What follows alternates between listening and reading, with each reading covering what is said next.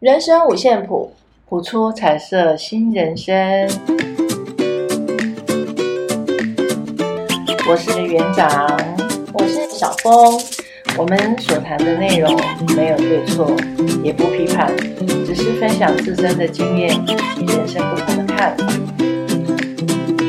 欢迎进入今天的主题：谁最难搞？大家对于“难搞”这两个字眼有没有觉得很熟悉呀、啊？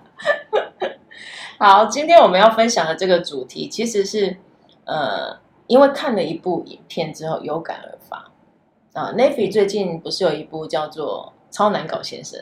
嗯，哎，汤姆汉克演的，对不对？对。好，那其实这部片呢，我稍微去了解一下它的一个一个剧情的写作背景，它是来自于瑞典的作家的一本畅销小说。然后这本小说呢，其实也被瑞典当地拍成电影，可是它的片名不太一样，它叫做《明天别再来敲门》。嗯，我觉得这个书名取得很有意思。你只要看过剧情，你就知道为什么它要叫做《明天别再来敲门》，因为里面的故事啊，其实就是在叙述一个一个大概年呃，应该说六七十岁的一个老先生，然后他当时候也刚好退休了。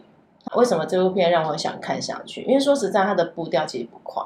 嗯，可是他到公司，然后呢，同事们就为了欢送他嘛，就帮他做了一个蛋糕，然后上面还有他的照片，有没有？那照有照片的蛋糕。同事表面上在欢送他，很开，大家想要很开心的祝贺。可是实际上呢，大家是很开心的什么？这个难搞的同事终于要离开了。嗯，然后当这个。男主角他叫奥托，奥托呢就看到大家讲了几几句祝福语嘛，然后就拿着切蛋糕的刀子，就从他的脸这样切下去，他就不爽，把他的人一半。对，当下奥托转身就离开了，他连蛋糕都不吃，因为他知道这些人其实对他并不是有善意。嗯，对。然后他回家之后呢，哎，他拿个电钻呢。就在天花板上钻了一个洞，我就想说，嗯，他不是要去旅行吗？为什么要钻那个洞？后来我才明白，因为他在上面呢，用了一个小钉子，然后绑了一条绳子。啊，那条绳子要干嘛的？上吊自杀的。嗯，哦，影片到这里其实还蛮，我觉得蛮引人入胜的啦，就是让人家会好奇说，哎，他到底在干嘛？对不对？那看到这里才终于明白，原来这个奥托他对对于他的人生，其实他感他没有那种生存的意义，所以他想了结自己的生命。嗯，如果是这样，这这部影片到这里其实就结束了。对，可是呢，好玩的来了，他刚好要自杀的时候，他就透过那个窗帘。因为他的窗帘是那个薄纱型，他就看到对面有一对新，好像是刚搬来的夫妻在那边停车，然后停了老半天还是停不好。然后呢，他就有点，他那个那个古摸的个性就起来了。然后，但是因为他他内心又很挣扎，想说啊，这也不关他的事，他赶快做他要做的事吧。可是呢，当他又要把自己吊上去的那一刻，他又看到对方。倒车，倒车，把他倒到人行道上面，他实在看不下去，他就下来，然后出门去，然后就去告诉对方说：“你到底怎么开车的？怎么会开成这样？”这一对夫妻就是这一部片的另外一个主角。嗯，其实整部影片呢，我觉得最有趣的是这个太太，他们是一个墨西从墨西哥来的一对夫妻。然后这个太太，我觉得，我觉得一开始让我觉得她是没有就很粗线条的一个女生呢、啊。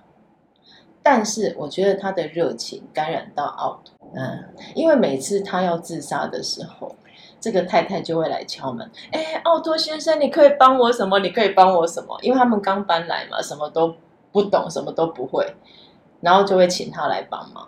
然后有时候还会说，奥托先生，你人真好，然后还会煮东西给他吃，热情，对。然后奥托先生一开始是不耐烦的，对，对，然后慢慢慢慢的，哎。他跟这个太太的相处过程中，当然他这个过程还是还是坚持他要去自杀这件事，他尝试着任何不同的自杀方法。那但是呢，他也被这个太太感染，然后慢慢慢慢，这个太太其实一开始他觉得这个人很难搞，可是跟奥托相处久，他发现他其实他的难搞背后是有他的原因的。嗯，对，原来原来他的太太，他的太太在他就是他当下退休的前一年过世的，因为癌症过世。那为什么他们家没有半个小孩子？嗯，原来是当时候他们结完婚。这个奥托其实是一个本来是一个温温柔热情的的年轻人，然后那时候他跟他太太结完婚有怀孕，他太太有怀孕，然后在生产前，他太太就说：“哎，我们要不要去一趟旅行？”那他们就搭巴士去旅行，结果没想到途中就遇到事故，车祸，就整个游览车翻车，然后也导致他太太流产，小孩就没了。嗯，然后。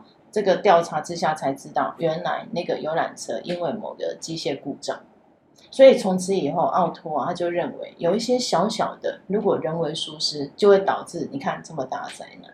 所以他不管在职场、在家里，甚至他的社区，他对于很多小细节都非常讲究。所以他们社区的人都觉得他很难搞。嗯，他好像是那个叫什么隐形的社区管理员。他早上起床的第一件事出来巡逻。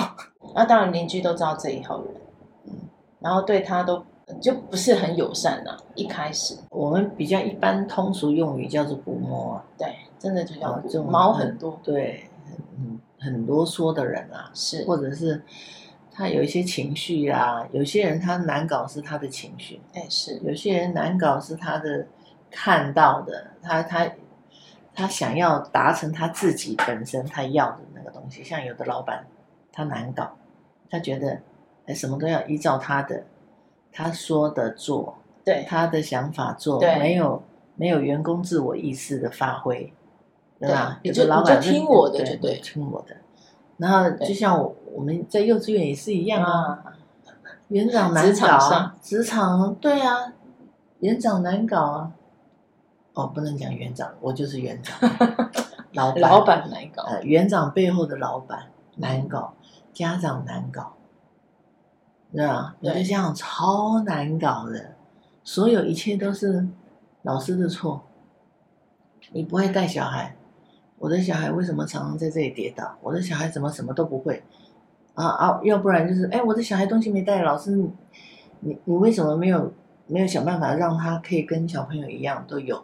啊，你自己没带哦，还要回来指责老师说为什么没有？他没有带啊，他忘记了啊，他送来又不方便，他要上班，你可不可以帮我解决一下啊？那个是每一个人都要带的东西耶，是，所以后来刚后来慢慢慢慢，老师变得服务人员，对，都都把小孩子可能会忘记带来的东西，就又准备了一份。对，那到底这个有没有教育到小孩？对，有时候我们在其实也不是只有在学龄前，有时候像。像国小、国中这种义务教育也是啊，有些家长可能爱子心切吧，嗯，他还会要求老师，你功课不要派太多给他，他觉得他很辛苦。我们之前就遇到一个一个家长，他就跟他们导师反映，嗯、他就说：“你为什么要叫我的孩子每天写一样的东西？”对，那这个老师就觉得很奇怪，每天派的作业不是不同吗？嗯、而且因为很分科嘛，所以。国国文啊，英文啊，老师都会各自有各自的作业。嗯，然后这个家长就说：“不是哦，我的小我的小孩跟我讲说，今天跟昨天写的都一样，嗯、那为什么要写那么多遍？哎，你们是不是把他教的越来越笨啊？”对。然后后来这个导师去查证才知道，原来是这个孩子自己没有写作业，老师叫他回去补上。嗯、可是这个孩子因为。妈妈看到他又在写嘛，就说啊，你怎么还在，又在写？嗯，怎么怎么作业都写不完？然后这个孩子当然就抱怨嘛，他就说老师叫我们每天都写一样的东西，你看，那父母也不查证到底是到底是什么问题，他就直接指责老师。现在的父母都很相信小孩，对，而没有在相信。虽然我们很相信小孩，可是有时候相信的过程，我们也要实际去了解，到底是不是真的。是有些小孩真的会说实话，有些小孩就不这么一定了。我们对小孩子的认知，所以你看，超难搞的老板也有难搞的家长，都有啦。对，我觉得都有。就像我自己有时候也很难搞啊。是我对我对我坚持在工作上要坚持的那些立场，我觉得我有我某些时候也很难搞。就像电影那个难搞先生里面，对，他的背后的理念是好的，是。可是他表现出来的，他其实都是善意的，只是因为他受了重大的创伤之后，他不愿意跟人有连接了。那个连接没有，他只想要做他要做的，他就不会去真正的跟人家好好的沟通。可是你看他，他做的东西，他会帮忙。会帮忙那个对面的那一家，尤其是对面，他只是表现的好像很厌恶的那种方法。对对对对对，只能说他，所以为什么那个他每一次要死的时候，都会发生一些事情？不是人家叮咚嘛，哈，就是人家来敲门，不然就是对面的那个新新邻居。其实我觉得这个墨西哥夫妻啊，真的救了他，因为后来他才。呃，从对方身上，当然他一开始真的看不惯对方的一些生活模式，乱七八糟的，不符合他的要求啦。但是慢慢他也感受到，哎，原来人生还有热情存在，就是那个温暖。对，他重新找回，也跟那两个孩子处的非常好。阿公嘛，奥托阿公，对，真的。所以其实老人跟小孩在一起是可以。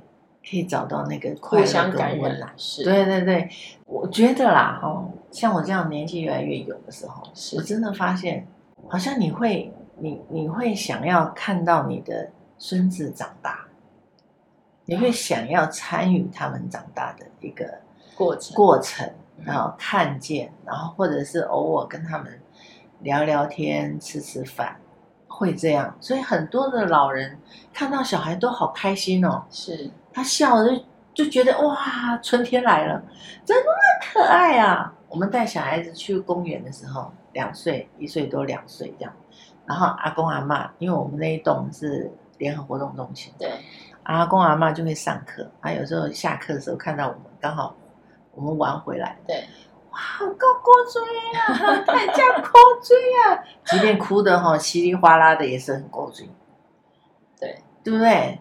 所以其实。你说有些阿公阿嬷难不难搞？真的也很难搞哎，真的。是像我们有一个有一个阿嬷，有一个阿嬷，她小孩子吼很天真，他一进来，他看到喜欢的人，他就直接抱上去了，然后他就生气了，他就直接指责：为什么你要你要抱我们家的孙女？你身上都是细菌呢？你这样子抱他。他等下生病了怎么办？他马上就这样讲，哎，我们那个同仁三条线呢，啊，小孩子就冲过来要要抱你啊，你总不能说 stop 走开，不要抱我，你这样子给小孩子伤害是不是更大？是，对啊，然后他就当场哎，在小孩面前就这样就这样数落那个老师哎，那实在是还好。那个老师有忍住没有回应，不然这下你看就难看了。还有另外一种让人家难搞的，真的就是你，你像阿公阿妈不是都很关心孙子嘛？嗯，哎，孙子辈小孩辈嘛，然后等他慢慢长大，因为阿公阿妈有有，就像其实也不要说阿公阿妈，像我们都会觉得说，哎，我们的人生历练比小孩子多很多嘛，嗯，所以我们常常会去哎东叮咛啊西叮咛，有没有？那像有些。我我就像像我爸爸就是这样，他他会让人家难搞的地方是，他就是会用他的想法、他的人生历练来叮咛，甚至有时候是直接的警告我们什么可以做，什么不该做。他就认为这些危险都要杜绝。那你看到有些阿公，他就会也是直接这样子在跟孙子互动，那孙子这时候就会怎么样？哇、哦！我的阿公怎么这么烦？有没有？或是我的阿妈怎么这么烦？我的爸爸妈妈怎么这么烦？开始就会有一些反抗的心态，嗯、有没有？那这时候可能就是小孩就会觉得你难搞嘛，啊，也是会有这种情况啊。嗯，我觉得那个有的时候难搞是认知上的，对，真的，嗯，不是他真正。你如果他的出发点都是好的。你真的如果真的呃静下来想一下，对他难搞的背后的用意，用意是什么？对你，你就会觉得，哎，其实也没有真的这么难搞。其实我觉得就某一个部分，像像影片里面这个奥托，为什么他的年轻的时候，哎，个性很温和，对不对？嗯，他一开始跟他太太认识的时候，甚至他们去点餐，然后他就先让他太太点那种套餐，什么都有的套餐，他自己却吃了一个很很简单的东西，然后他太太就问他说：“那、啊、你怎么只点这样？”嗯，他说什么？他说：“我想把。”更多的食物让给，就是让他去点啊，让他点。嗯，哇，其实这个这个奥托本来他是一个很温柔、温和、体贴的人，那为什么慢慢变得这么固执、这么讨人厌，甚至这么的情绪化？其实某一部分啊，一个一个是他太太离开了，再来是我觉得在那个过程当中，他的那一种被爱不见啊，对不对？因为他失去了他的挚爱嘛，嗯，所以他他感，因为他身周遭也没有亲人啊，他感受不到那种被爱，嗯，所以慢慢的他他就会东挑剔西挑剔的。可是他其实他的背后都是一种，他会认为啦，你只要注意小细节就可以杜绝大麻烦大问题，所以他什么都干涉，连人家 连那送报的 对。那个年轻人他也干涉，嗯。对，因为那个年轻人刚好是他太太以前的学生。对，没错。他不是都骑脚踏车吗？是啊。后来他不是把车送他？对，对不对？他其实是一个很温暖的人。嗯。他他都都知道别人的需求是什么，可是他他做的方法，他他那个关心你的方法，对，就是让你会觉得说，哦，这个人好难相处。这，所以我们讲啊，难搞，真正他你要去了解。你面临到难搞的这个人啊，你真的会很讨厌，对，真的很讨厌。我们刚开始就真的非常用理智去看待这件事情的时候，你会觉得很讨厌。这种难搞，其实有时候啦，我觉得有时候刚当下，当然被指责或是被念的人会不开心，这个是一定的。可是事后，我觉得如果那个背后是出于善意，他。我觉得终有一天，他一定会感受到哦，原来当时候园长这样子啰嗦是有他的道理。就像二十几年前我在幼稚园当园长的时候，我们有一个家长实在超难搞，超难搞，是因为他就这么一个儿子，然后他儿子身体又不好，然后他妈每一天来的时候都要交代老师一到十样注意事项。他的小孩要怎么带？他的小孩要怎样？他昨天联络簿回家写的什么话？我不是，呃，我不是这个意思。老师，你会错意了。老师，你回答我这个哈，好像不是，我不是要这样子说。他还要在在老师面前再讲一遍，再解释一下他为什么昨天会写那些。所以今天老师你误会了，我不是怎样怎样怎样怎样，怎样。每一天每一天哦，那个老师被这个家长哦。已经快受不了，他已经跟我离提离职两次，然后我就跟他讲一句，我说你静下心来想一下，这些家长，这几个难搞的，尤其这一个难搞的，如果你有能力把他反败为胜，我们讲反败为胜好，你的成就感是不是就起来了？对，搞不好你可以还可以跟他当好朋友。是，你慢慢的、逐项的，你去了解他背后真正要要的是什么。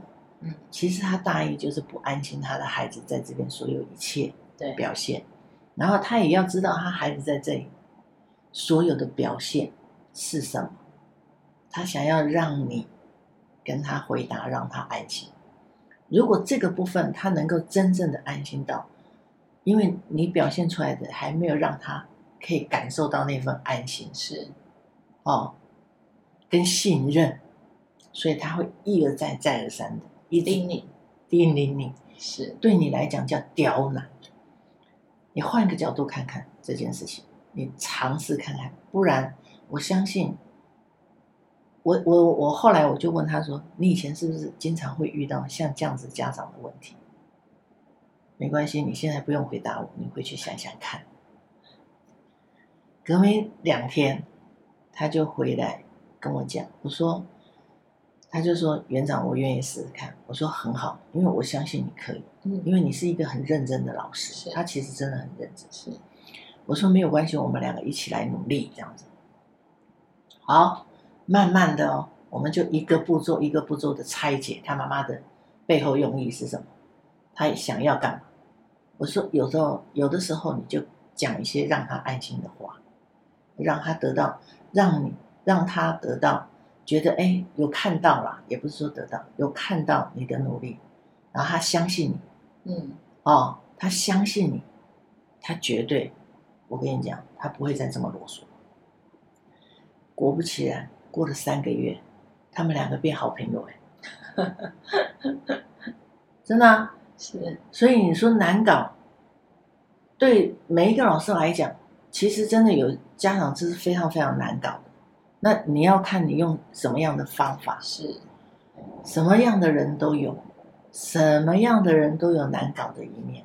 对，自己其我就讲嘛，自己本身也是有难搞的一面。是，每个人其实都有都有对。可是这个难搞的背后，我们要很清楚，我们的动动。我们的起心动念，对，是我们真正的目的是什么？那如果我们可以安安心的、稳住的，好，然后平心，好，平心静气的，好好的跟对方讲，其实我们真正想要表现的，的心意，对，我想要说的是，我真正想说的话。对，有的时候我我我讲话讲，有的时候情情绪来的时候，讲话会很不清楚。我们讲的是讲讲一一下跳三，哦、然后哎再讲再讲回一，然后再跳到四。那是因为着急。对，然后二没讲，步骤乱了。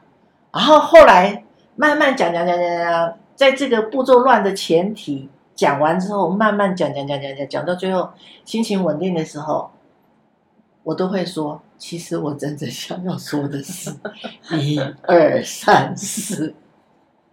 前面我讲的哩哩喳喳，是因为我不开心，我有情绪，很抱歉造成大家困扰。其实我真正想说的是一二三四。我现在换这个方式，因为你说难搞，大家都有难搞一面。其实人都不是完人啊，都不是完美的，对，没错，有情绪，对，或情绪化，对对对对对。可是其实有时候人跟人之间就是这么的微妙。当你的起心动念是善的，我相信对方一定最后会理解。对啦，可是有些人的难搞，还是还真的只是自私自利耶，没错，对不对？对，没错，对不对？是不是有一些人，有像职场上有一些老板，不要说老板、主管，对，有没有？他其实很多时候是为了自己的方便。对啊，就像我啦，啊，我之前在一家幼稚园，你知道我做了什么？我做了幼稚园园长，我做了托儿所的所长，我做了安亲班的主任，好，我做这三样，领一样工，领一样薪水。好，有一天，那个老板就说：“那个园长，我看你哈，好像没有做什么事哎。”我做三家，他说我没有做什么事，然后你又外务很多，说我外务很多，那你要不要来当我们的那个执行长？执行长就管三家。我说那很抱歉，我就做到这个月底，我不做了。你是把我当什么？所以难搞这个定义，真的要去发现他到底是为了自己，还是为了背后的那个真正良善的用意？对，是。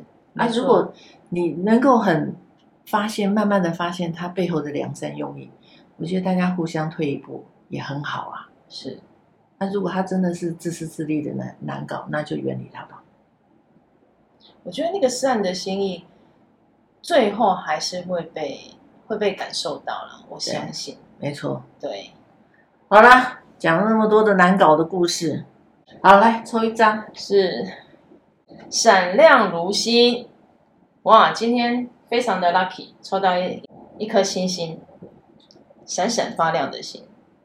在当今风靡网红、明星人物的文化中，人们很容易陷入将媒体人物虚构的世界跟日常现实进行比较的陷阱。这样的做法通常会使你觉得自己很糟。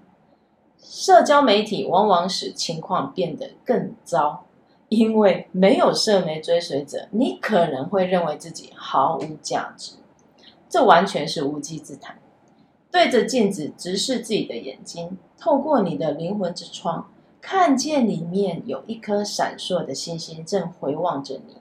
你生来就是一个由星辰所组成的天之骄子，你是由宇宙中无法解释的奥妙跟美好共同创造的杰出作品。你天生具有独特的能量跟吸引力，打从心底真心拥抱这个信念，直到你开始看到自己从镜子中反射出来的光芒，让自己内在的光芒闪耀吧，让它照亮你所到之处。对对，是很好。我相信那个善循环了，那个善的初衷，对别人一定看得见。是啊，对，即使你再难搞。对不对？是是。那我们今天的主题到这里结束喽。对，谢谢谢谢大家的聆听。那希望希望大家都可以给我们一些反馈吧。对，好，那我们下次见，拜拜。拜拜。